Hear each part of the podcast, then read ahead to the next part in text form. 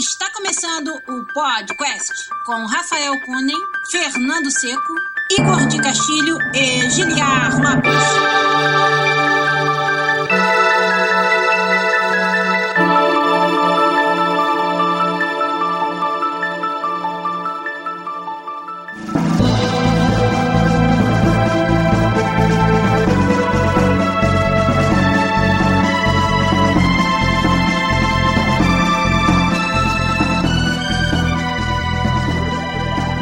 Podcast na área, galera. Aqui não é o Giliard, não é o Rafa.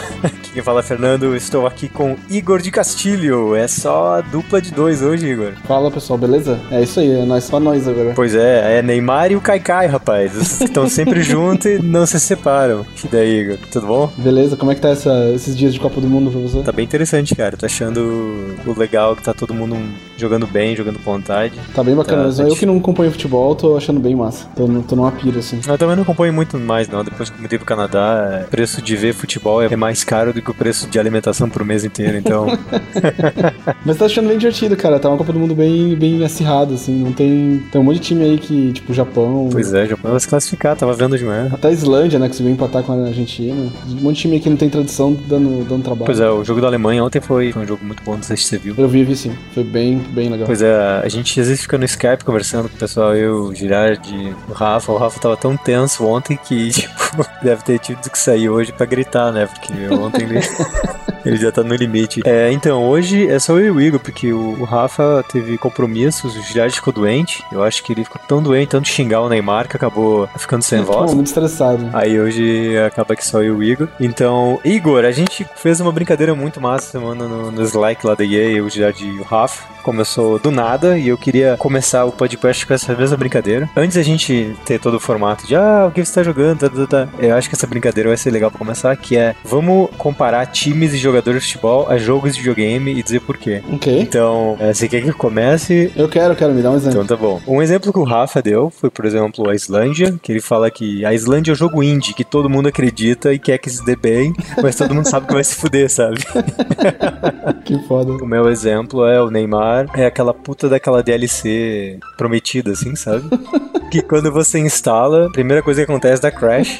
E você fala assim, não, mas tipo, deve ser algum problema, deve ser um problema do meu lado, né? O pessoal é sempre com- bem confiável. Aí você buta de novo, você joga um pouquinho, parece promissor, de repente dá crash de novo, sabe? Sei que é.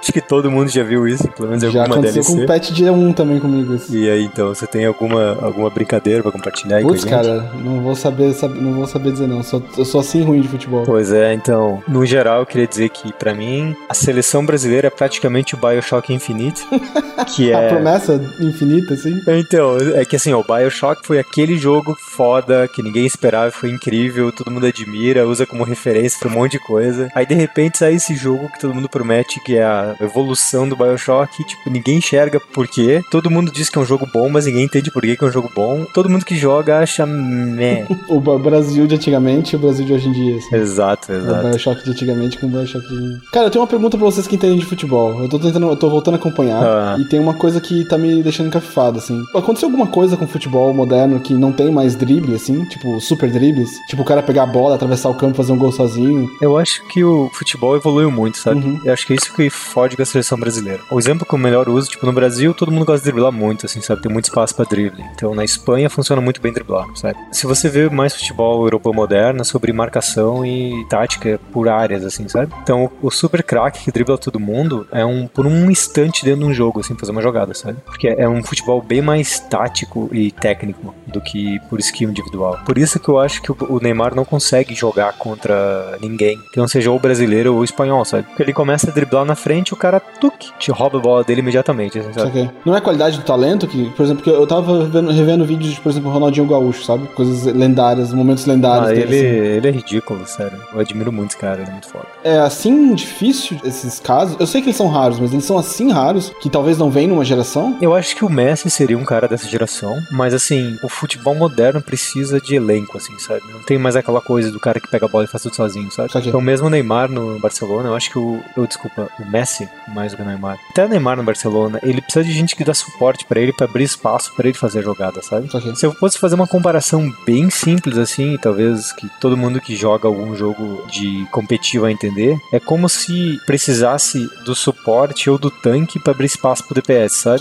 Pra- pra fazer jogada, né? Ele precisa de alguém que faça Exato, jogada. precisa de alguém que abra o Abre espaço, né? Que cria espaço. Pra- Exato, exato. Então, eu acho que a Alemanha mostrou muito bem isso, assim, sabe? Eu vejo a Alemanha como um time coreano, assim, sabe? Ok. Em comparação um pra um, que é, eles jogam muito bem juntos. O talento individual deles não é muito incrível comparado com o talento individual, por exemplo, que a gente tem no Brasil, ou até mesmo em Espanha, mas a composição deles, a soma de todo mundo junto, jogando junto, é muito maior do que o time, assim, sabe? O jogo deles é, é quase perfeito, né? Tipo, o game deles. Exato. né? Não só comunicação, mas posicionamento. E acho que a coisa mais importante pra mim, eu acho que eu vejo, mesma comparação com times coreanos assim e asiáticos em geral, que é eles entendem aonde o companheiro deles vai estar pra fazer jogada, assim, sabe? Ok. Por exemplo, no Brasil, alguém dá a bola pro Neymar e todo mundo fica olhando e vai ver o que vai acontecer, sabe? Ninguém Então, abre espaço. vem on the go, assim. Exato, é. Então tu pode ver que o cara chega e rouba a bola do Neymar, fudeu, sabe? Todo mundo, ninguém sabe o que fazer. É bem interessante, porque até no Overwatch League, agora que eles mudaram completamente o meta, é, alguns eh, times americanos estão melhor nisso, mas antes, quando era pra abrir espaço pro DPS, os times asiáticos e jogadores asiáticos eram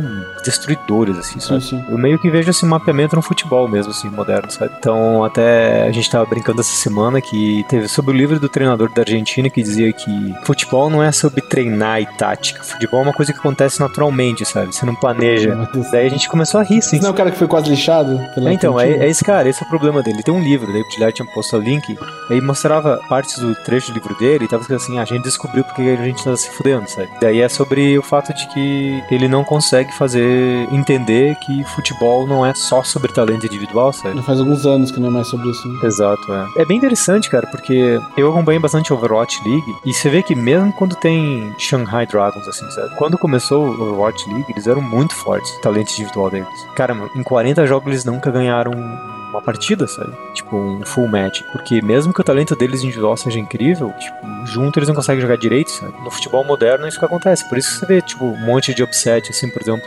times menores. Cara, Costa Rica, velho. Mano a mano contra o Brasil, assim, sabe? é surreal. Islândia e Argentina, Jesus Cristo. Tipo, Porra, porra. um a um com Islândia e Argentina é surreal. Exato, é. E, tipo, por exemplo, a brincadeira de a Colômbia desprezou totalmente o Japão, no primeiro jogo. E foi owned, assim, sabe? Foi ridículo. Então isso mostra que as coisas mudaram, assim, sabe? Mas eu acho que quando tem um talento individual e o pessoal abre espaço, sabe? eu acho que o Ronaldinho Gaúcho, eu admiro ele pra caralho desde sempre. Uma coisa que o pessoal do Barcelona fazia bastante era abrir espaço pra ele ser genial, sabe? Isso aqui. O Barcelona faz a mesma coisa que o Messi agora. Mas, por compensação na Argentina, eles dão a bola pra ele e esperam que ele vai ganhar o jogo, né? É bem engraçado de ver a diferença. Sim, sim. É, tá sendo bem legal, assim, acompanhar essa Copa do Mundo. Faz, tipo, eu tava bem desanimado e eu virei brasileiro, tipo, assim, ó. Começou o primeiro jogo, não do Brasil, da Copa do Mundo, eu flipei no Switch, assim, sabe? Foi bem engraçado, assim. É, eu entendo exatamente o que você tá E falando. eu falei isso pro pessoal do trabalho, né? O pessoal perguntando assim: ah, você não gosta de futebol e tal? Você é brasileiro, né? Que estranho. Aqui só tem os franceses e brasileiros que não gostam de futebol e tal. Aí eu falei: isso é só até começar a Copa do Mundo, sabe? Tipo, deixa começar, deixa to- até a primeira partida que todo mundo muda, assim. Aí foi assim: começou a Copa do Mundo, todos os brasileiros, todos os franceses estavam tudo atocados na frente da televisão vendo as partidas, sabe? É, mas eu acho que parte disso é o fato de que a cultura futebol aqui na América do Norte é fraca ainda, sabe? Mas sabe uma coisa que me lembra, assim, tipo, eu tenho uma, uma saudade, no- um pouco de nostalgia, assim, de ver a Copa do Mundo, pela festa que é, sabe? Aham. Então, quando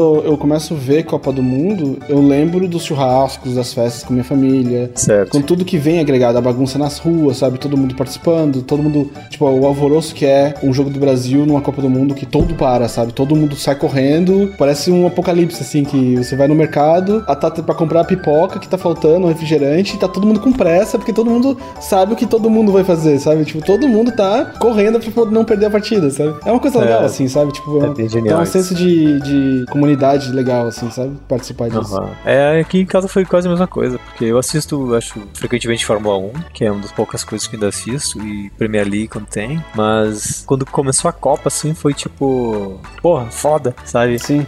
Que Esse massa. background que a gente tem é muito forte ainda. É, cara, tipo, deu pra ver que eu não acompanho futebol há muito tempo e o pessoal, eu comecei a falar de futebol e o pessoal falou assim: Ah, mas você falou que você não gostava de futebol. Eu falei, cara, tipo, eu sou um cara, um Zé Mané de futebol no Brasil, sabe? Eu não entendo nada de futebol. Tipo, eu tô, eu tô falando pra vocês o mínimo, sabe? É o mínimo que você sabe, assim. Tipo, ainda é bastante pra eles, assim, sabe? Entendi. Tipo, saber que qual time vai jogar com qual time, por causa de qual resultado, que favorece e desfavorece um outro time e eu tá acompanhando cinco, seis seleções ao mesmo tempo, sabe? Esse é o, é o mínimo, né? Esse é o default, assim. Que massa.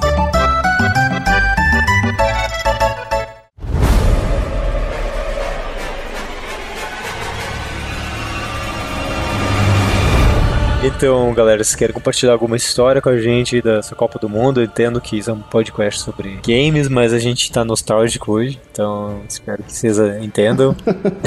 Não, a Copa do Mundo é assim grande que, que acaba Ah, tomando um merece, pouco vai. de espaço. é, Merece, vai, vai. E sem contar que essa parte que eu achei massa, a gente já consegue fazer comparação direta com coisas que estão muito influentes em games, e isso é importante também, né? Sim, sim, sim. Fácil de ver o mapeamento. Você anda jogando alguma coisa, Igor? Então, eu tô finalmente jogando God of War. Finalmente eu comecei a ter um pouco de tempo aqui depois da mudança e tudo. Eu comecei a ter um pouquinho mais de tempo. E agora eu tô jogando God of War. Eu devo estar no comecinho ainda. Eu tô achando bem legal, assim. Cara, é uma relação bem estranha, assim, porque eu me esqueço que eu tô jogando o jogo bem rápido, assim, sabe? Ou seja, isso, é um sinal de um jogo muito bom, assim, sabe? Eu sento em 10, 15 minutos, eu me divirto bastante, de um jeito que eu abstraio que eu tô jogando um God of War, assim. Eu tô jogando um jogo sozinho, assim, sabe? Um jogo por só, assim. Eu não fico avaliando efeito, eu não fico avaliando mecânica, eu só jogo, assim, sabe? Me deixo levar, assim. Isso é um sinal bem bom do jogo, assim, sabe? É bem bom. Mas toda vez que eu paro e eu penso assim, por que, que eu gosto tanto, eu gostei tanto desse jogo, eu só volto pra dizer que eu acho que o combate é muito gostoso, assim, sabe? Eu gostei do combate, assim, sabe? Eu achei que é bem rewarding as ações, movimentos e animações, assim, sabe? O level design,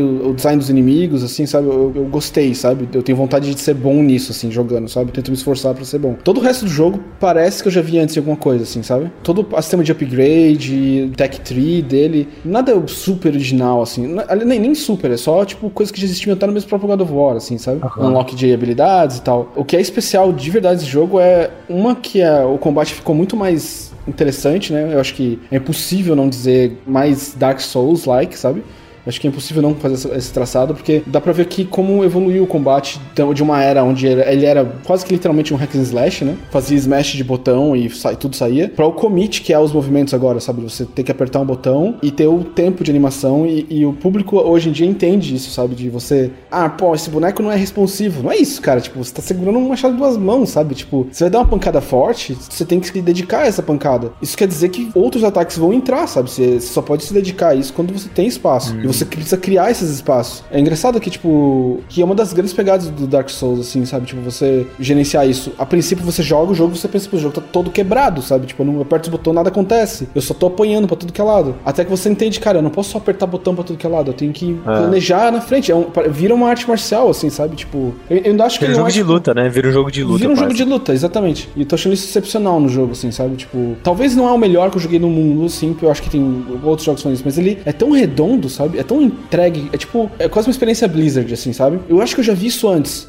Mas não tão polido, sabe? Não tão redondinho, sabe? Por isso que eu, toda vez que sai um jogo da Blizzard, eu jogo. Porque. Eu, eu não jogo porque eu acho que eu vou explodir minha cabeça com ideias revolucionárias, sabe? Eu acho que eles vão entregar uma experiência super redonda. E eu acho que esse God of War é meio que isso, assim, sabe? Tipo, é um jogo super redondo, assim, sabe? A Sony conseguiu entregar um, um- um jogo nesse nível de qualidade, assim, sabe? Tipo, a história é boa, mas sem ser, tipo, de mais ou de menos, sabe? Ela consegue ser boa, sabe? Ela consegue ser entregar. A, a construção de personagens entre os personagens é boa, sabe? Animações e o voice acting também são bons, assim. Nada fica demais, assim, nada te atrapalha, assim, sabe? Tem coisas que não são excepcionais, sabe? Algumas sequências me tocaram, assim, mas ainda acho que eles foram inteligentes e não, em não serem ambiciosos, sabe? Em tentar contar uma história mais complicada do que eles deviam contar, sabe? Acho que o, o fato de eles terem se concentrado numa relação entre dois personagens e tudo que meio é uma meio que uma interação dá até um ar de poesia, assim, de que tudo é uma metáfora para a relação entre os dois, assim, sabe? Então, eu acho que eles, por tirarem elementos e tirarem muita coisa do God of War, cortarem toda a gordura, assim, né? E se concentrarem em alguns elementos, fez o jogo ficar, tipo, muito bom, assim, sabe? Tipo, eu, Pois é. eu consigo entender que ele provavelmente vai ser o jogo do ano de muita gente, sabe? Eu acho que você na- narrou uma coisa bem interessante, porque God of War 3, quando saiu o PS3. Eu achei um dos jogos mais bonitos da geração toda. Mas é um jogo que não conseguiu me prender, sabe? Apesar de ser um jogo muito bonito, por causa do fato de que se faz swing de armas, as armas davam cut through, assim, do inimigo, como se fosse tudo papel, assim, sabe? E na mesma época, pro azar desses caras, eu tinha jogado Demon Souls, que para mim mudou todo o conceito de o que é jogo de combate, assim, sabe? O fato de que cada encontro era aquela coisa, tipo, é vida ou morte, você se foca e dedica àquele combate, cada combate é uma experiência única, assim, sabe? God of War tem essa sensação também, sabe? Cada batalha é alguma coisa importante que aconteceu, assim, sabe? É quase um, um conto que você pode contar por si só, assim, sabe? Sim. Você entra num combate contra cinco inimigos, você tem que escolher qual que você vai bater primeiro, sabe? Isso pra mim faz uma diferença do caramba, assim. Nos, nos outros, você meio que só precisava. Era o que tava mais perto, sabe? É, e não só isso, ó, tu mirava na medusa, arrancava a cabeça da medusa, petrificava metade do time, dos inimigos, aí fazia não sei o que. Aí, ou tu fazia combo em um cara pra gerar o combo máximo pra dar dano em área, sabe? Sim. E era só que nem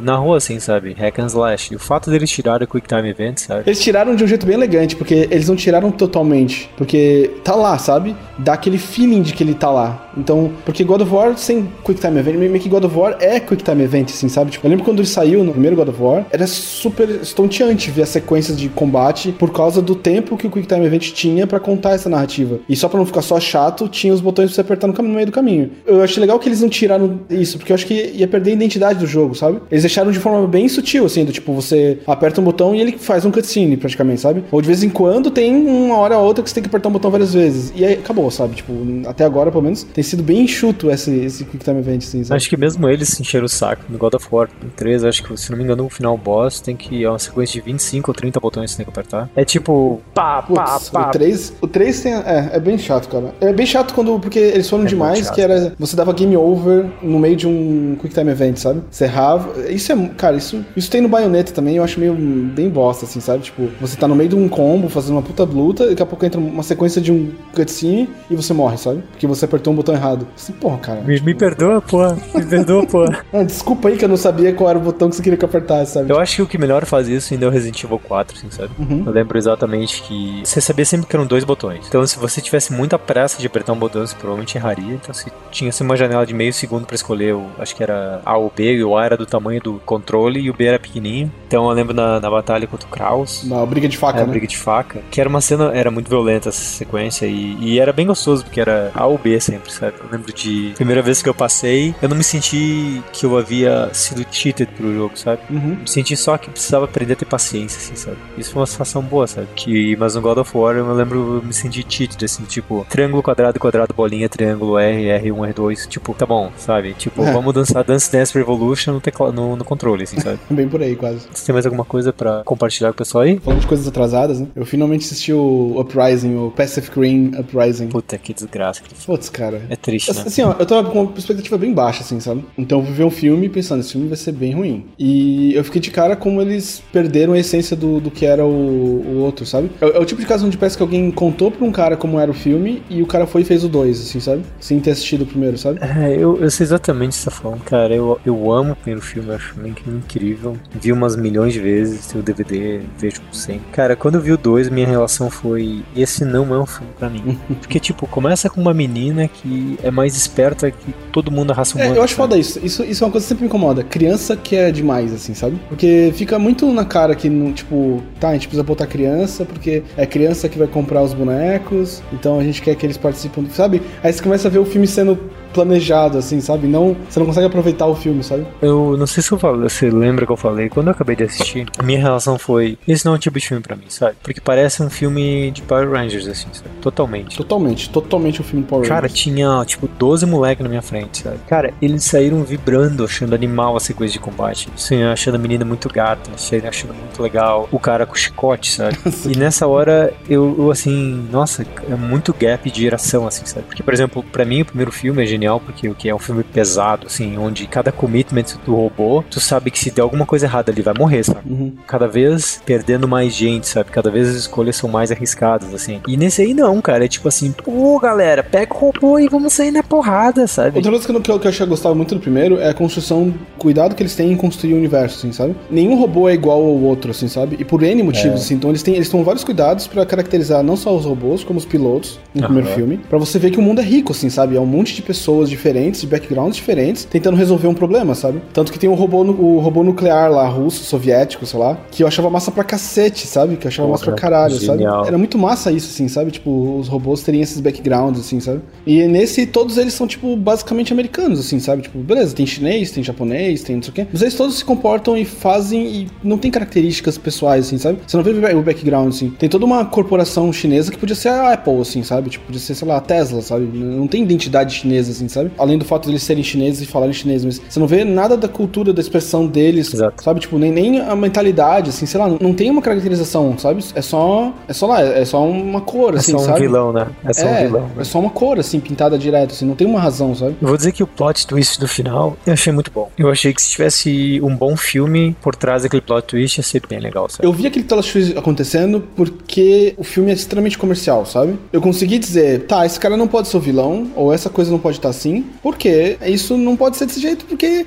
esse filme não vai fazer dinheiro se fosse isso, sabe? Então, lá atrás eu já sabia, bem, beleza, não pode ser isso, sabe? Então tem que ser outra coisa. Dá, vale ter spoiler desse filme, sei lá, enfim. Talvez tenha alguém que não assistiu ainda e queira ver. Ah, você pode dizer assim, ó, nos próximos dois minutos você pula, que a gente vai spoiler tudo.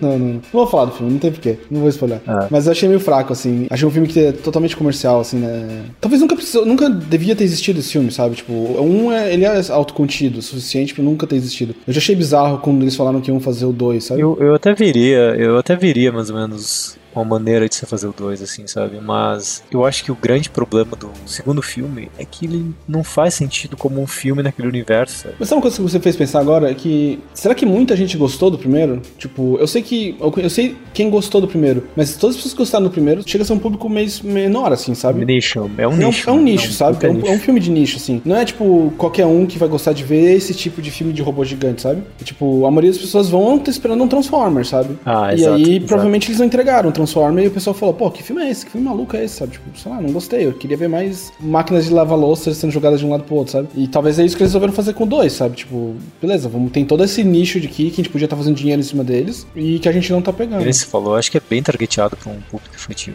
A maior parte do elenco é criança. É como se fosse um anime onde todas as crianças são as que mandam no planeta. Fazia, fazia algum sentido no Evangelion, né? Sei lá. Fazia. Tipo, eu, fiquei, eu, eu, não consegui não parar de pensar em Evangelion, assim, sabe? Que tinha isso. Mas em Evangelion, de alguma forma, os personagens não eram infantis, sabe? Eles não eram tão crianças, assim, sabe? Sei lá. Talvez Evangelion porque tinha mais tempo, ou por ser anime, aí a, relação com o que é real e não é, é mais fácil de abstrair, sabe? Tem alguma coisa que me incomoda em filme quando botam crianças em posições onde elas não deveriam estar, sabe? Talvez eu até entendo uma criança especial, sabe? Tipo, tem um. Esse menino, ele é super especial. Vai estar tá todo mundo em volta para proteger ou, ou cuidar que ele vire a pessoa que, ele, que a gente quer que ele vire, sabe? Eu acho que até vira um filme aí. Mas, tipo, sei lá, você ter 20 crianças especiais, sabe? Fazendo. Tá, tá claro que o filme não é, é pra criança daí, sabe? Tipo, é diferente sair desse patamar daí, sabe? Pra mim, pelo menos. Daí eu olho pro filme e falo, beleza, esse filme não é pra mim, então eu vou só aproveitar, porque eu tô sentado assistindo, né? Eu vou olhar pro final dele com essa estigma de que esse filme é um filme feito pra criança, sabe? Então, acontece um monte de barbaridade, assim, que não faz sentido no filme, mas você fala, mas, cara, por que, que eu vou criticar isso? O piloto tem 9 anos, sabe? Sei lá. Quem sou eu para criticar o fato de eles estarem caindo, do, fazendo uma reentrada na Terra sem uma proteção na cara, sabe? Tipo, por que, que eu vou questionar isso, sabe? É o tipo de coisa que normalmente é legal do primeiro de você olhar e dizer, pô, que massa, como eles planejaram isso, e você tentando ver como que eles resolvem os probleminhas de algumas coisas. É engraçado que, por exemplo, esse tipo de decisão que eles fazem nesse tipo de filme, eu não consigo ver isso funcionar em games, por exemplo. Você não consegue pegar, fazer um, um Bioshock Badass e depois na próxima versão, na verdade, você joga, sei lá, com, com o moleque da experimentação, assim, sabe? Uhum. Ou um Fallout da vida. Por exemplo, o Fallout 13, né, meus jogos favoritos ever, é divertido quando você joga com criança, assim, sabe? Uhum. Mas criança tem um conhecimento e habilidade física limitada, assim, sabe? Uhum. A graça é você jogar com adulto que é mais treinado, mais forte, sabe? Mais preparado pro negócio, sabe? Então, eu acho engraçado quando eles tentam forçar essa criança nesse mundo, ela é tão excepcional que ela supera todos os pilotos adultos da galáxia galáxia, assim. Não, sabe? e é malandro. Talvez assim, ó, uma criança muito inteligente tem outros problemas, sabe? Porque ela foi crescida nesse estigma de que ela era muito inteligente. É, pois é. Ou seja, ou uma criança que é muito, sei lá, que sabe lutar muito bem, tem outras coisas que fazem ela não ser uma pessoa perfeita, assim, sabe? Agora, todos eles são super soldados, assim, sabe? Tipo, o cara. Não, é então eles são descolados e são muito amigos, sabe? Tipo, todos eles são. Se fosse Matrix, até entenderia, assim, sabe? Que você bota um plug na cabeça e consegue ser qualquer é, coisa. É, pode crer.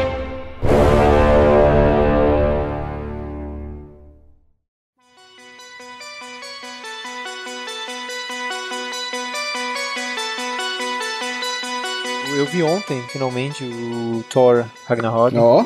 tá no Netflix, eu não consegui parar de ver depois que comecei a ver. É o tipo da trolha que eu gosto de assistir, sabe? Muito engraçado. Puta, é muito bom esse filme, cara. Eu, eu me diverti muito nesse filme. Música, tom, efeitos. Cara, eu consigo ver um jogo do God of War nesse mesmo universo e funcionando muito bem, assim, sabe? Tá. Eu ia pra caralho, achei que seria um puta jogo, sinceramente. Acho que seria um jogo bem bom, assim, soubesse fazer. Aí eu não joguei, não jogando nada muito, eu joguei jogando um pouco do Overwatch, um pouco, tipo, pouco demais. É engraçado ver a evolução de 10 temporadas agora, onde a Blizzard quis mudar o meta e fez um enforcement do meta e praticamente mata o jogo, sabe? Virar um jogo chato, repetitivo, com as mesmas estratégias, com os mesmos counters, para as mesmas formações. Virou chato o É, jogo. cara, é um trabalho quase impossível, assim. Eu, tenho acompanhado também e eu dei uma pausa nessa temporada porque eu realmente não gostei da Brigitte, sabe? Bri Brigitte. Eu gostei da personagem, achei o design dela foda. É, eu, eu tava bem empolgado com, quando eu li os specs. Quando eu joguei com a primeira vez, eu achei, porra, isso aqui é massa pra caralho. Mas o que ela causa no jogo e a forma com que ela. Ela acabou com uma parte do jogo que eu gostava demais, que era dive, sabe? Que era a parte que eu tava mais me dedicando a aprender e jogar. Eu tava, tipo, jogando muito com Winston e jogando muito de Tracer, assim, sabe? Então eu tava tentando ba- bastante entender esses dois lados de ataque e tanque, jogando main tanking e DPS de dive, assim, sabe? O jogo tinha uma dinâmica bem foda, assim, de você tentar entender quando você faz o dive, sabe? Então era uma dança bem foda, assim, sabe? De psicológica, assim, de você ver. É. Até você ver que, beleza, o Zenyatta ficou mal posicionado agora. Você tem três segundos pra tirar ele da partida, assim, sabe? Tipo, vai nele, avisa o time. Agora não, tem um, eles estão dando counter no teu dive. Você não matou o Zenyatta em três segundos, agora você tem que voltar pra eles não matarem o teu, sabe? Senão acabou a luta, sabe? Isso tinha uma dinâmica foda, assim. Isso foi pra, tipo, cara, um, um hack and slash agora, sabe? Tipo, a galera taca tanque de heal e se bate, sai de batendo de cabeça um no outro, assim, e é uma um ganha, É, assim, é. tipo... Eu achei isso interessante que você falou. É, volta aquele negócio que a gente tava falando de o cara que abre espaço, os jogadores que querem fazer alguma coisa, assim, sabe? Eu acho que isso morreu, assim, sabe? Eu tô jogando de Rhine, eu jogo bem de Rhine, mas tem, uma- tem um, tem um fator determinístico no jogo que é, se você não tem uma briguita que joga junto com o Rhine e joga bem, você perde todos os team fights, assim, tipo, você perde todos os team fights. É ridículo, assim, sabe? Se o outro time tem uma briguita que tem, que sabe quando dá stun, acabou o jogo, sabe? Uhum. E, tipo, isso é tão, discrepância disso é tão grande que é patético, sabe? E aí é os mesmos É, DPS. eu vi alguém falando bem isso. O, o jogo ficou muito mais centrado em gerenciar cooldown do que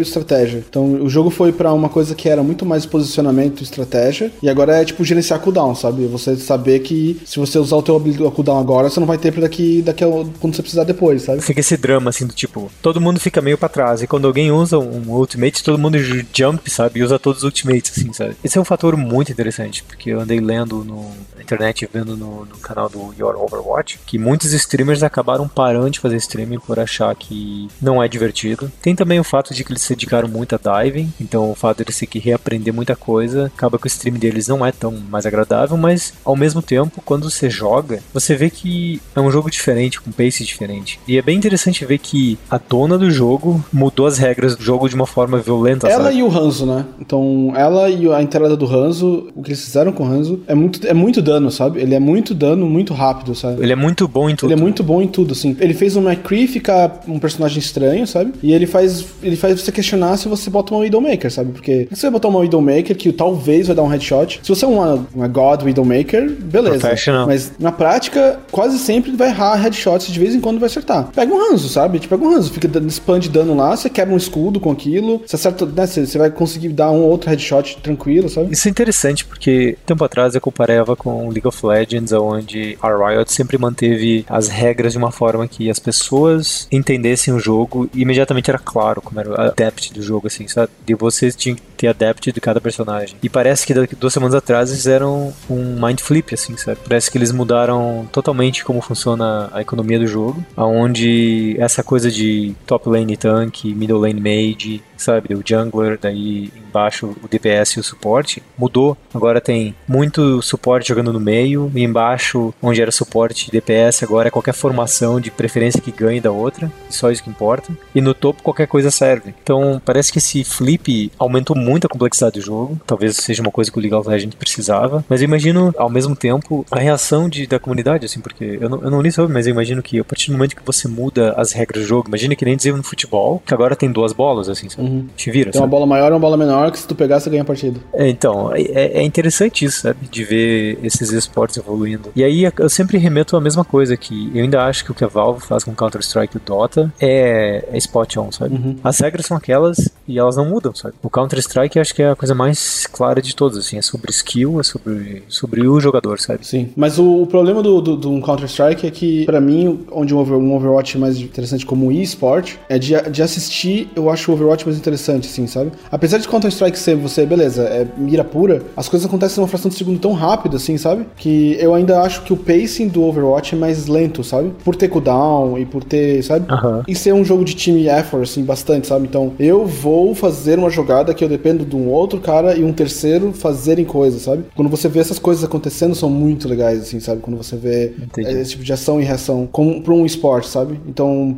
isso como um elemento eu acho bem bacana. Que daí já vem mais de um, de um jogo tipo MOBA, eu acho, sabe? Que onde você tem o time trabalhando junto para fazer coisas e jogadas, sabe? Então, literalmente o fato que o você falou, né? Ter um tanque fazendo jogadas é uma coisa muito legal. Uma vez que você entende o Overwatch para entender o que, que, o tanque tá tentando fazer, quando você vê um tanque começando uma, uma, jogada e você vê, tipo, sei lá, ele pinando um personagem chave, ou ele só criando um espaço, ou ele isolando um, uma área do, do mapa, sabe? Ou ele conquistando uma área para o pessoal perder o foco ou o time inimigo inimigo ter que repo, se reposicionar, sabe? Você vê essas coisas acontecendo, eu acho que é um, é um, jogo que ainda tem isso mais, mais claro, assim, sabe? Não é tanto, tipo, tão rápido, assim, sabe? Tipo, tão fulminante, assim, sabe? Eu entendo. Mas o que eu queria mais dizer, assim, é que imagino que como um atleta e você tenta se especializar em alguma coisa, o fato de que as regras do jogo mudam muito, tem duas opções. Ou você vai ficar, você tem que ser muito flexível, ou você vai perder o ritmo e você vai ser substituído, sabe? Porque imagino que Counter-Strike, como as regras são sempre as mesmas, o tempo de vida de um um jogador de esporte e dedicação para ele para aquelas regras, acaba para ele sendo a longo prazo um investimento mais garantido, sabe? Sim. De que um jogo que todas as regras mudam, sabe? É, o, diferencial é que provavelmente a cada season o nível geral sobe um, um milésimo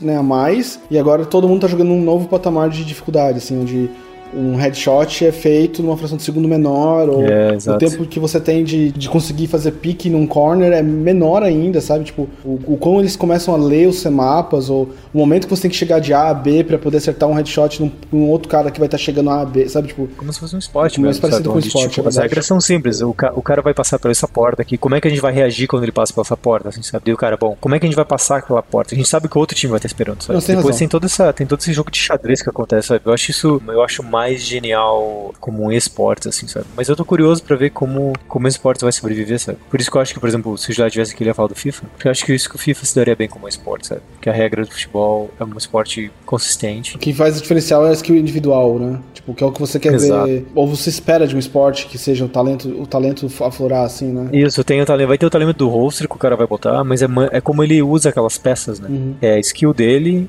não só em, no controle, mas como ele consegue enxergar diferentes peças jogando contra aquelas peças e sendo melhor. Tipo, é um jogo de skill e xadrez ao mesmo tempo, assim, sabe? Eu acho isso legal, sabe? Mas eu tô curioso com essa. Eu sei que tô jogando com um monte de gente bem bacana e a maior parte deles não jogou essa season a competitivo por achar que é muito. que consideram cancer game, né? Que, tipo, na verdade, você joga, você não se diverte, sabe? Você só se estressa e acaba sendo um jogo mais de quem faz brawler maior ou quem, sabe? Acontece alguma coisa no jogo que não é sobre skill e time individual, mas é sobre talvez quem brawler melhor ou quem teve sorte de usar um ultimate na hora certa, assim, sabe? É, muita, é muito indeterminístico, assim, sabe? É interessante isso, sabe? Talvez fez o jogo ficar mais acessível também, sabe? Então acho que talvez para algumas pessoas deve ter ficado um, é um bom momento para entrar no jogo, sabe? É, pode ser. Uma coisa que eu, falando em esportes, em Overwatch especificamente, me incomodou bastante, inclusive foi um dos motivos que eu parei de, de até te acompanhar o Overwatch League, é a diferença entre o patch live e o patch do esporte, sabe? Do jogo. Era bem bacana para mim quando eu tava jogando num patch que era o mesmo, basicamente as mesmas regras que eles jogavam, sabe? Certo. Mas de repente isso começou a ficar de uma disparidade muito grande, assim, sabe? Quando entrou a Brigitte, a gente jogou quase dois, três semanas com ela e eles não tinham acesso a ela. E quando ela entrou, eles não entraram com o Hanzo live, sabe? Eles deixaram o Hanzo que tava antes. Porque ele ia quebrar o jogo, talvez. Mas a gente tava jogando com esse Hanzo quebrado, sabe? É, não, você não consegue identificar, né? Já é confuso, porque eles já estão num outro nível, eles já estão jogando um outro Overwatch, né? E aí eles estão jogando um outro, literalmente um outro Overwatch com outro pet, sabe? Tipo, não, não é nem mais o jogo que eu tô jogando, é. sabe? Aí é difícil de eu me conectar com aquela partida, assim, sabe? De dizer qual. O que, que eu aprendo olhando essa partida? Eu já aprendi há pouco, porque eles estão num outro nível, sabe? Mas eu aprendi algumas coisas, sabe? O posicionamento de uma diva, a postura de um Reinhardt, sabe? O quão agressivo um Winston consegue ser, sabe? O quão pentelho uma Tracer tem que ser, sabe? Tipo, pra se manter viva e ficar só buzinando no ouvido, assim. Eram umas coisas que você, pô, esse mapa tem essa entrada. De repente, cara, tipo, nem isso funcionava direito, porque eu queria jogar de Tracer, mas eles conseguiam jogar de Tracer, porque eu via eles jogando, mas eles não estavam no patch que eu tava jogando, onde tinha uma personagem que dava stun todo o tempo, e um cara que dava oito headshots seguidos sem cooldown, sabe? Era, era difícil de acompanhar a partida, assim, sabe? É uma coisa que eu espero para próximo ano é que eles consigam melhorar isso, sabe? Do tipo, eu jogar e eles, os patches serem simultâneos, assim, sabe? Eu não sei o quão barreira é isso, mas eles deviam providenciar isso, sabe? Porque é bastante, eu acho que é, é, bem importante pro Overwatch como esporte e jogo que as duas coisas aconteçam ao mesmo tempo, que as minhas regras sejam as mesmas que eles, que as deles, sabe? Eu acho muito massa a ideia de que eles estão treinando na casa deles e eles não podem jogar mais do que dois, stack de dois, né? E se eu for bom o suficiente, eu jogo contra eles ou com eles, sabe? Então, se você vê no streaming eles praticando, eles estão jogando no, no, no, live, sabe? Na live, eles estão jogando com pessoas normais, assim. Eu achava isso muito massa, assim, sabe? De você ver o cara jogar durante a semana na partida e você ver o streaming dele jogando com pessoas, entre aspas, normais, assim, sabe? É, era como se eu pudesse jogar uma pelada com o Ronaldinho Gaúcho, sei lá, sabe? Tipo, é. ele jogando no Mundial e de vez em quando eu poder ter a chance de jogar com ele uma partida no campo, sabe? Isso faz ficar especial o Overwatch, sabe? Que dá uma, uma coisa diferente pro jogo, sabe? Essa conexão entre uma coisa e outra. É, vamos ver o que acontece no próximo ano, tô curioso, mas ainda, se eu comparar com o que a Valve faz em relação ao Dota, é muito. é outro level ainda, assim, sabe? A Valve é muito cuidadosa sobre patch, etc. Tanto que o International, o Dota, é um porra de um evento, sabe? Uhum. Você joga exatamente o mesmo jogo que o pessoal tá jogando, você fica tudo empolgado. Porque é o que faz sentido, assim, que nem hoje, né? Tem Copa do Mundo, você pega a bola vai jogar bola, a regra mesmo. É, pois sabe? é, isso é massa, sabe? Ah, eu vi o um cara fazer tal massa. coisa no campo, eu vou tentar fazer, sabe? Sei lá, sei lá. Exato, a identificação é massa.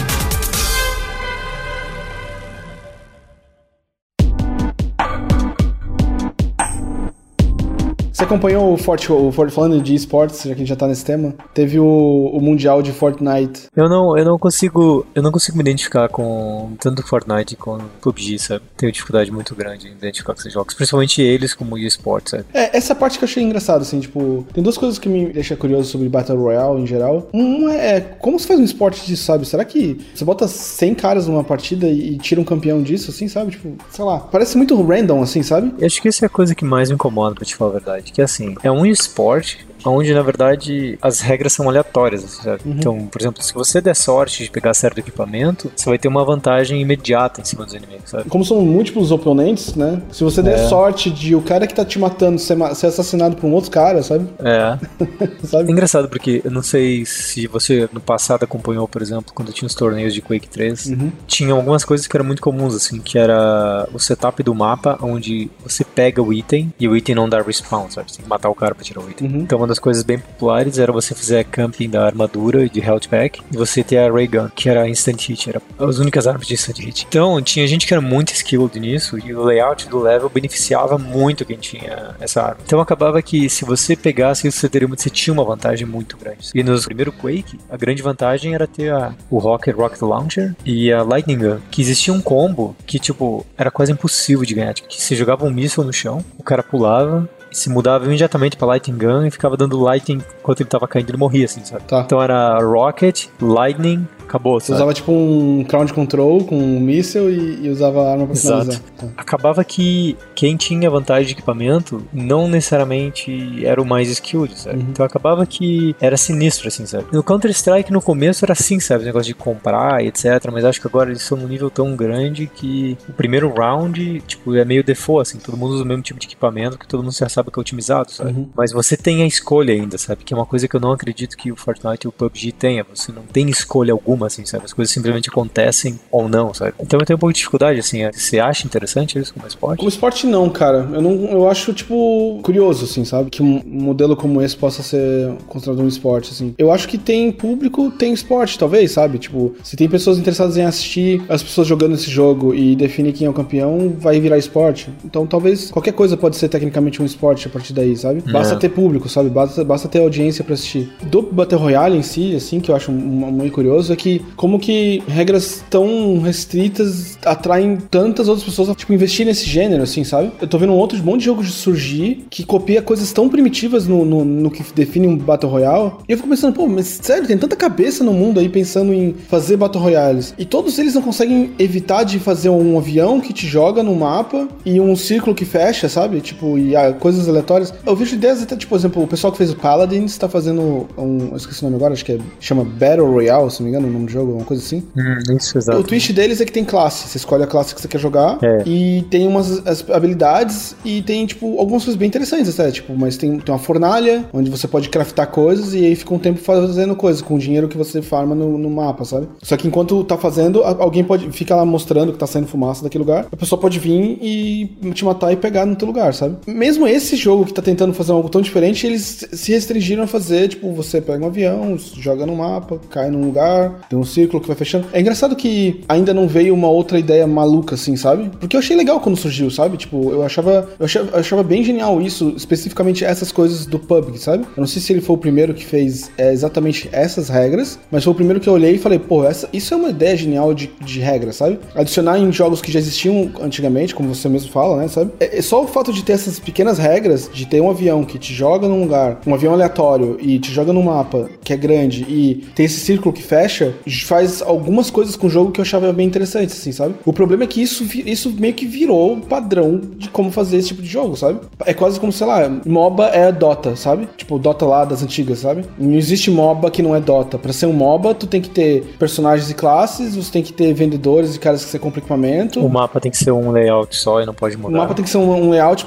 quase praticamente simétrico, diagonal a diagonal, sabe? É muito louco isso, assim, sabe? Tipo, de você ver que. é, Eu, eu, eu me sinto mal como desenvolvedor olhar e pensar, pô, será que não tem ideias melhores, assim, sabe? Tipo, será que as pessoas não conseguem superar essa estigma? Agora eu acho que começa a vir alguns MOBAs diferentes, assim, sabe? Mas demorou muito tempo, assim, sabe? E eu acho que o Battle Royale tá sofrendo o mesmo problema. Tem muita gente tentando copiar, quase que literalmente, e só dar um twistzinhos, assim, sabe? Mas acho que esse é o grande problema de bandwagons. Todo mundo quer pegar o, que tá acontecendo com o PUBG, o que agora tá acontecendo com Fortnite. E, e, assim, se você mudar muitas regras, porque a grande maioria das pessoas que joga é casual. Grande boom. Tem muita gente hardcore que joga, mas o grande boom é sempre quando tem mais gente jogando. Eu acho que o grande boom é, é um jogo que é streamável pra caramba, sabe? É um jogo perfeito pra streaming, sabe? É, não, mas é, mas é um jogo também que uma pessoa que não tem muito esse tipo, que não seja um hardcore player, consegue se identificar e dizer, eu consigo fazer aquilo, sabe? Ou eu consigo me ver jogando isso. E aí ele Claro, você decide não precisa jogar. né? ganhar pra ter diversão, sabe? Tipo, é um jogo que você não precisa ser ou vencedor Isso. pra ter, se divertir. Isso, né? mas aí eu acho que eles trazem uma coisa que talvez o WoW criou, que todo mundo sempre tinha que copiar, sabe? Que é a exclamação, sabe? Que é aquela coisa que identifica o jogo de forma que o jogador consegue usar a experiência anterior dos outros jogos moving forward, assim, sabe? Então, esse, esse sistema de spawn, o America's Army lá, sei lá, em 2004 tinha isso. Era um simulador militar, onde se tinha, jogava com o soldado americano, e se tinha vários mapas à noite, você pulava de paraquedas e podia escolher os lugares. Às vezes você podia cair num lugar de merda ou um lugar bom, sabe?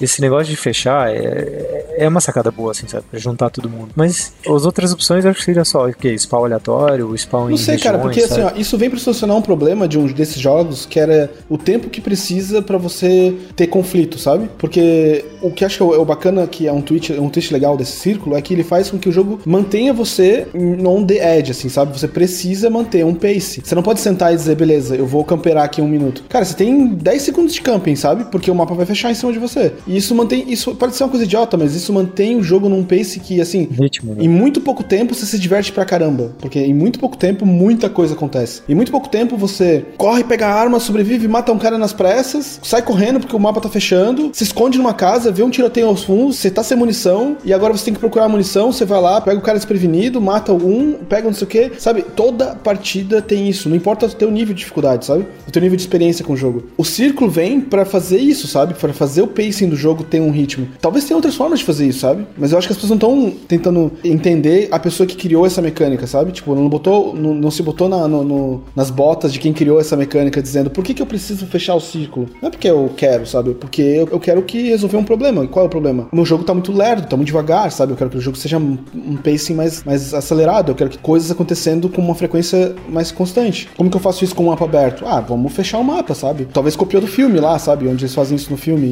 e funciona, sabe? Pra dar a dizer isso. O cara falou, pô, vamos fazer isso no videogame, isso é perfeito pra um videogame, sabe? Não, aquele filme é um jogo de videogame perfeito. É, então eu fico pensando que talvez, tentando combater esse problema, você talvez chega com novas soluções, assim, sabe? E no lugar de, é, Bota Royal tem que ter um avião que dropa no lugar e fecha a zona, sabe? Mas eu acho que nessa hora as pessoas não podem gastar X tempo tentando pensar numa mecânica melhor que isso. Ou elas podem usar essa mecânica que já é conhecida e já virou característica do gênero e investir em outras coisas que fazem diferencial, Entendi, sabe? faz sentido. Seria, por exemplo, quando você olha pra um, pra um MOBA, você sabe que vai ser, como você falou, vai ter uma base, vão ter as torres e vai ser defesa de base. Então, seria até o Heroes of the Storm, assim. Mas eles deram o twist deles, assim, ah, soldados é diferente, você tem algumas coisas diferentes que você faz no level, mas o, o conceito é o mesmo, assim, sabe? Então eles passam mais tempo, acho, pensando nas mecânicas que vão diferenciar o jogo do que no, nos fundamentos, assim, sabe? Entendo. Então eu acho que as pessoas acabam pensando assim, bom, não só é característica do gênero, as pessoas conseguem identificar, usar conhecimento anterior. Por isso que eu digo que é a mesma coisa que do World of Warcraft, sabe? Que antes do WoW, nenhum jogo tinha exclamação na cabeça, sabe? E, cara, quando você vê aquilo, tipo, você ri a primeira vez e depois você vê que ninguém, cara, até hoje achou nada melhor que uma exclamação ou uma interrogação, sabe? Outros jogos usaram variações na cabeça da- dos personagens, mas era a mesma iconografia, assim, sabe? E querendo ou não, resolveu de forma brilhante, né? E acaba que todo mundo copia, sabe? É, eu só fico pensando que é uma coisa tão core, assim, sabe?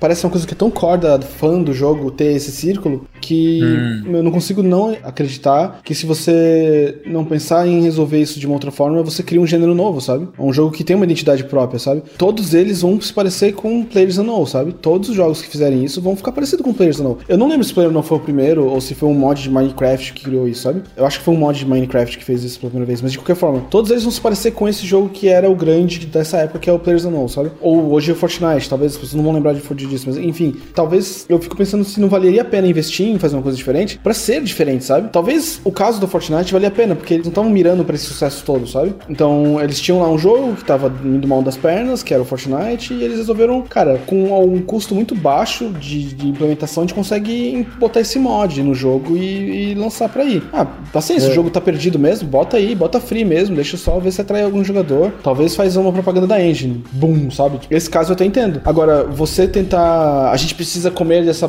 desse dinheiro, sabe? Pegar desse baú de dinheiro, sabe? A gente precisa desse, dessa, desse pedaço dessa Mas, torta, mas você vê sabe? que todos os jogos que foram atrás disso eram games que estavam querendo criar alguma coisa que estavam stuck, né? Que não Sim, sim. sabiam pra onde ir. Tipo, mesmo esse Battle Royale aí da. Do pessoal da É, eles estavam tentando fazer um Overwatch, né? Tipo, era um Overwatch. Acho que é- ele é muito único ainda, tem muita gente jogando, e acho que não tem espaço. Até teria, mas teria que ter alguma coisa mais carismática que a Blizzard nessa hora. E acabou que, cara, eu vi várias coisas do Paladins e nunca me chamou atenção, assim, sabe? Parecia tipo, ah, parece um jogo de alguém que tá fazendo um jogo inspirado no jogo da Blizzard, sabe? De repente virou um Royale e começou a rir, assim, falei, é o tipo do jogo que tá tentando achar um nicho e pra não morrer, ele vai naquilo que seria mais fácil, que tá todo mundo indo atrás, um twist, que seria classe, sabe? sim. Então, que na verdade o fato de ser classe, eu ainda acho que seria uma coisa mais eSports do que não tendo classe, sabe? Que nessa hora você tem mais determinismo, assim, sabe? O cara pode criar na cabeça dele um build, sabe? Timings. Isso eu acho bem interessante, assim, sabe? Mas eu acho que, novamente, é o pessoal que nem o Fortnite, que é no jogo que não sabia pra onde ia. É, mas tem, cara, tem, tem, tem tanta empresa grande que agora acho que a gente entra na ponta do que a gente vai falar semana que vem, que é mais E3. Não, mas então, uma coisa que eu vi um comentário, teve um post num, num site de games, que às vezes é um site de fofoca, não vou dizer o nome, mas enfim, um jornalista criticando muito o fato de que na abertura da E3 levou seis minutos pra alguém falar de Battle Royale. Um dos primeiros responses foi alguém falando que o cara gosta muito de jogar aquele, aquele shooter especificamente com os amigos dele, e que às vezes eles cansam dos modos normais. O fato de ter um Battle Royale adiciona alguma coisa, e aquele Battle Royale combina muito com o estilo do jogo. Então, como ele gosta muito da franquia, gosta muito do jeito que a franquia joga, ele falou assim: é simplesmente mais um modo de jogar um jogo que eu gosto, sabe? Então eu quero mais não, não disso. foi, não foi nada vendido como do tipo, beleza, esse jogo Battle Royale, 80 dólares, né? Foi tudo adicionando, não, isso vai ser um mod, ou vai ser um mapa adicional, um Exato. modo adicional, é verdade. Ninguém perde com isso, né? Só adiciona, é um, é um jeito Exato. diferente de jogar o jogo que você já gostava, é verdade. Então, eu vejo, eu vejo assim que uma coisa que eu amava nos anos 2000 e final dos anos 90 é que Capture the Flag era the big thing. Eu achava que era a coisa mais genial que existia, porque era só sobre era sobre teamwork, sabe? Eu amava isso, sabe? E foi uma coisa que foi perdida assim, sabe? Naquela época era Team Deathmatch, Free for All, King of the Hill, Capture the Flag, Payload. E aí o que aconteceu? Ou era só Team Deathmatch, depois do Call of Duty 4, que era do Counter-Strike, era plantar bomba, mudou todo o panorama. E aí, por exemplo, quando o Overwatch falou que talvez queria um mapa, por exemplo, de Capture the Flag, fácil competitivo, eu achei massa, assim, sabe? Uhum. Porque foi sempre um modo genial, assim, de ter. Então, quando eu vejo Battle Royale, eu vejo nesses jogos, seria simplesmente mais um desses game modes, assim, que deveria existir, sabe? E nessa hora, se eu penso assim, por exemplo, nesse, especificamente nesse jogo, o fato de ele ter um Battle Royale, é bom pra comunidade, é bom pra indústria toda, e, e mostra que um jogo não precisa ser só uma dimensão só, sabe? Você pode escolher meio que o modo de jogar, que eu acho isso bem legal, sabe? Eu não sei se, se você já tentou, mas eu gasto. Eu, nessa season, eu tive muito mais diversão jogando dois modos do Overwatch. Um que é o Free for All, Team Deathmatch, mas você escolhe os personagens que quiser. Sim, joga bastante isso. E o outro, eu joguei na parte competitiva, que era Elimination 666, né? Que daí era Team Deathmatch mesmo, sabe? Então, eu tava jogando de Ryan e eu encontrei um grupo de pessoas que a gente tava jogando muito bem juntos, a gente jogou todas as partidas juntos. E, cara, foi, foi a parte mais legal do Overwatch condensada, assim, sabe? Que é aqueles King of the Hill. É play, né? É só play. É uma chance de fazer uma jogada. Exato. E daí foi. Eu achei legal que, assim, me manteve dentro do universo Overwatch, mas não necessariamente no que a Blizzard considera ser o core do jogo, sabe? E isso é uma coisa interessante de você ter opção, sabe? Que nem quando World of Warcraft tinha os Battlegrounds, que era muito foda. Aí quando adicionou PvP, virou outra dimensão ainda, assim, sabe? Você entrava no WoW, 90% das pessoas entravam no WoW pra jogar PvE. Eu entrava no jogo no WoW, você sabe disso, pra jogar PvP, eu adorava PvP. E isso me manteve no WoW, tipo, a maior parte do tempo. Eu acho legal, assim, quando as empresas dão mais layers de você escolher o que você quer fazer no jogo. Se mais empresas fizerem isso, vai ser, vai ser cada vez melhor, assim, sabe? Em vez de só de você dizer Pegar que... o seu próprio jogo e lembrar de botar mais modos, assim. Talvez o que falta é mais isso, Exato. né? É mais experimentação adicionar mais modos. Talvez essa é a minha bronca com o Battle Royale, sabe? Talvez é, é, a, é a- a síndrome de ser um novo mod, um novo modo de jogar, sabe? Todos os modos que surgiram passaram por esse problema. Então, quando foi criado é, Capture the Flag, todos os jogos tinham Capture the Flag que podiam suportar. Talvez faz parte, daí a gente tá meio saturado de ouvir essa palavra e, e esse modo, mas faz parte, talvez. Talvez faz parte de popularizar e engajar com que as pessoas queiram resolver o problema que é, beleza, já inventaram isso, vamos inventar uma coisa diferente, tá? Vamos fazer uma coisa diferente. Talvez o que é engraçado é que, especificamente nesse caso, eu vi primeiro o jogo meio que virar um jogo do que um modo, sabe? Tipo, eu tenho a impressão que Battle Royale É. Veio primeiro como um jogo, que era o esse Players Unknown. Ah, De novo, eu acho que, se eu não me engano, ele foi criado no Minecraft eh, com um mod, mas ninguém comenta disso. Todo mundo fala que Players Unknown é o, tipo, o jogo que popularizou esse gênero. Eu acho engraçado que ele nasceu como um jogo físico, sabe? Tipo, só, e não como um mod. Talvez se fosse um mod eu não teria com essa bronca, assim, sabe? De que todos os jogos estão colocando isso em qualquer jogo, sabe? Eu, eu, eu tenho a impressão que ele, ele foi mod primeiro. Não sei se vocês são.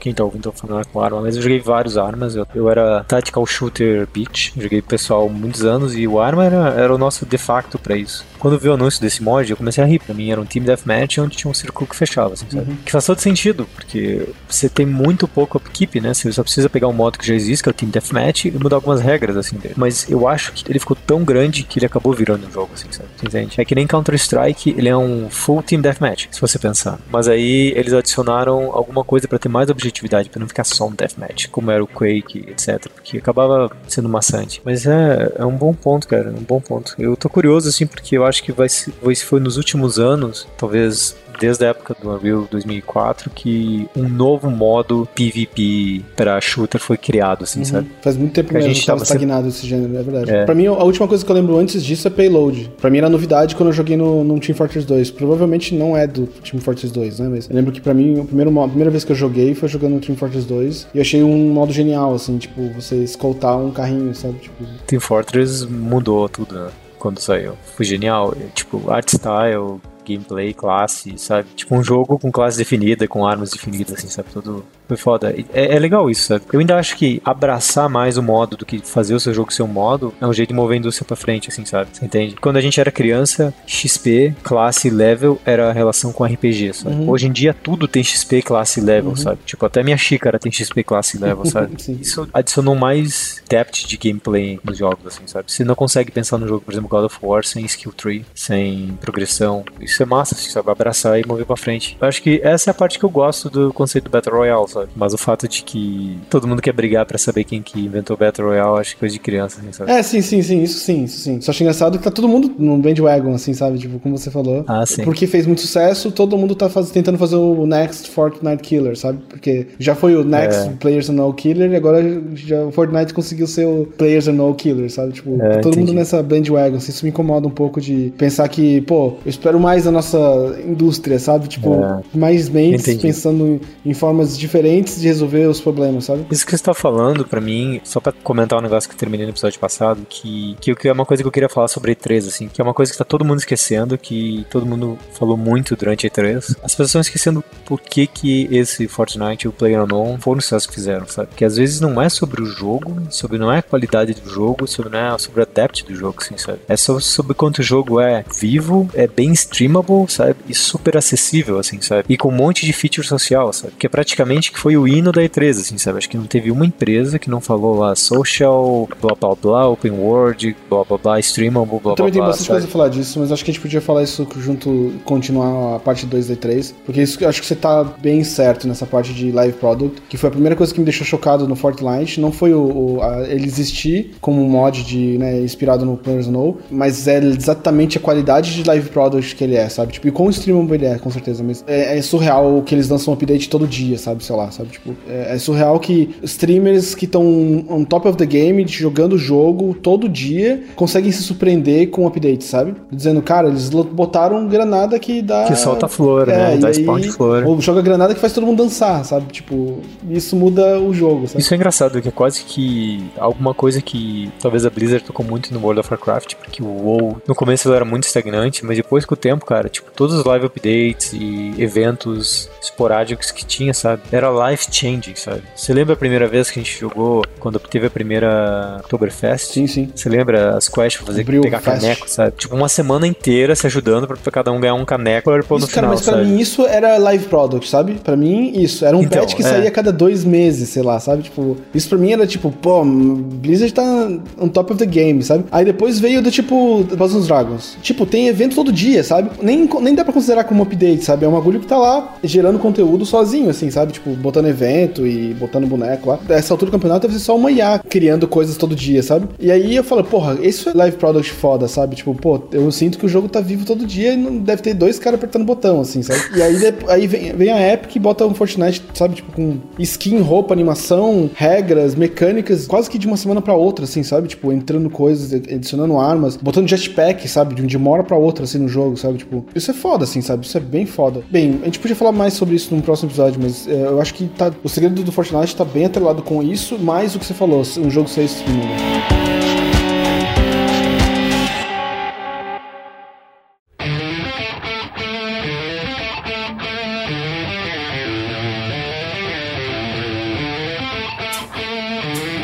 Então você acha que a gente para por aqui espera talvez no próximo episódio que o, que o Deep Throat fique melhor e, o, e o Rafa apareça? Isso, isso. Acho que a gente precisa da- fazer esse finalzinho com eles do, da E3 pra, pra- pra fechar essa parte. Beleza, então. Vamos dizer aqui que o episódio 252 vai ficar por aqui, então. Vou agradecer o Igor, que a gente acabou fazendo isso aqui no quarto tempo do, de domingo. No Igor já é quase 4 da manhã ali na casa dele. A gente fazendo esse episódio. Novamente, obrigado ao pessoal que ouviu. E aí, se você tiver alguma dúvida, sugestão, se quiser conversar com a gente, você pode mandar um tweet para arroba podcastbr. Ou se você quiser mandar um e-mail pra gente, você pode mandar em contato arroba podcast.com.br. E aí, semana que vem, a gente vai estar aqui de volta. Por favor, comente, façam as piadas de quais time de futebol vocês acham que pareçam qual jogo. E... Isso é uma boa, hein? Isso é uma boa de coisa de comentário. Então é isso aí, pessoal. A gente fecha por aqui. Obrigado, Igor. Obrigado mesmo, cara, ter tirado essa madrugada aqui pra gerar conteúdo pra gente. É nóis, vambora. E então aqui, Fernando também, fecha por aqui. Obrigado, pessoal, e até semana que vem com mais um podcast. Tchau.